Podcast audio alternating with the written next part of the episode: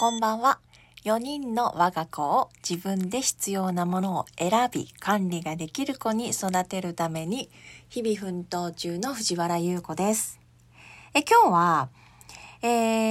ー、小学校低学年の子供を育てるお母さんから、えー、来た質問についてです。収納、引き出しにラベルを貼ったのに片付けてくれないんです。どうしたらいいんですか？その答えですね。ラベルっていうのは、まあもう今こうテプラとか100円ショップにも可愛いシールがあって、マスキングテープに書いたりしてね、えー、ここに何が入ってる、その中身を書くもので、うんとね、えー、物の住所がわかりますよね。収納場所がわかります。で、私はこのラベルを表札というように子供たちに教えています。えー、私、藤原っていう表札が家に貼ってあるんですけど、表札が藤原だから藤原さんが住んでいる。というように、うん、例えば、そうですね、ハンカチって書いた引き出しがあったらそこにハンカチがある。っていうことですよね。この表札。これをね、まあよくラベルと言われるんだけど、これをせっかく準備したのに片付けてくれない。どうしたらいいか。っていうことです。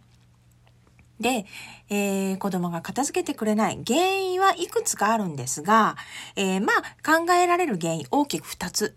まず1つ目はそのラベルに書いてる内容が大雑把すぎる。えー、服とか、うんと文房具とかおもちゃみたいな感じですごく漠然としてるざっくりしている。ということです。だから何でも突っ込んじゃうんですぐパンパンになるしあまり使いやすくならないですよね。でもう一つは逆に細かすぎる。色鉛筆ペンぐらい分けるんならいいんだけど色鉛筆の中でまあないとは思うけど色黄色オレンジ緑。細かくする。これも子供がめんどくさく感じます。で、そういえば昔、本当に細かすぎるラベルをしている人に出会って、それが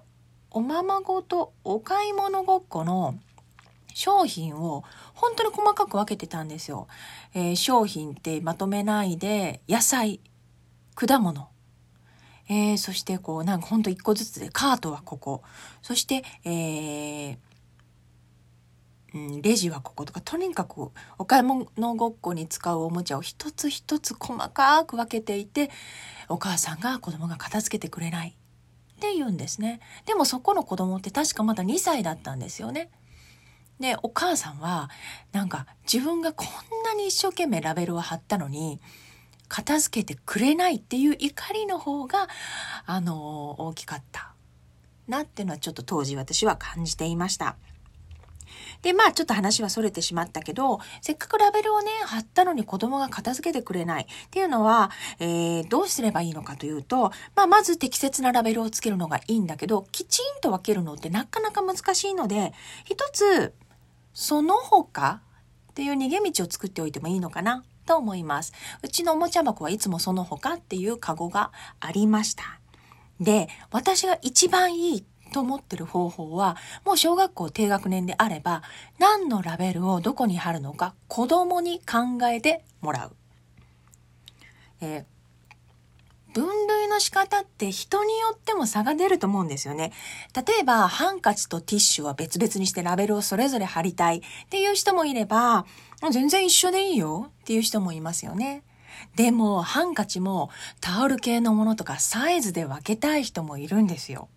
それが、えー、家族だからといって一致するとは限りません。なので、どうしたらいいか、どこに何を収納するのか考えてもらうことも重要なんだけど、それプラス、どんな風にラベル貼ったらしまいやすくなるか、そのラベルを考えてもらうのも子供にやってもらうといいです。